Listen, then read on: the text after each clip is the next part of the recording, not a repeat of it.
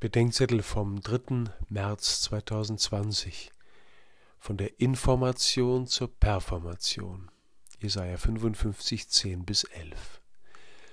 Es gibt wirksame Worte in meinem und Ihrem Leben, die uns zu dem geformt haben, der wir heute sind.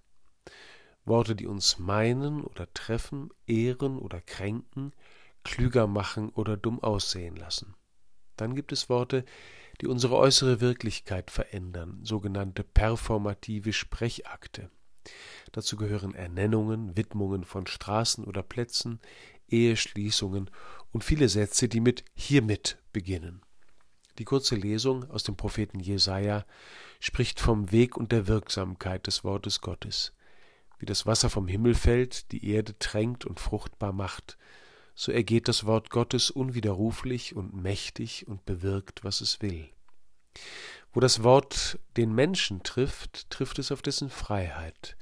Sie kann dem Wort Gehör schenken oder nicht, es in sich wirken lassen oder nicht, es vollziehen und weitersagen oder nicht.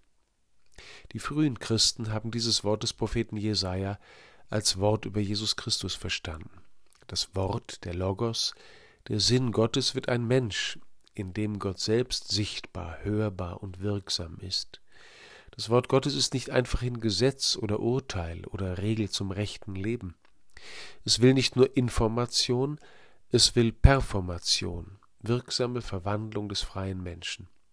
Es ist Gottes Werben um unser Ohr und Herz, unser Leib und Leben, um unser Wort und unsere Tat.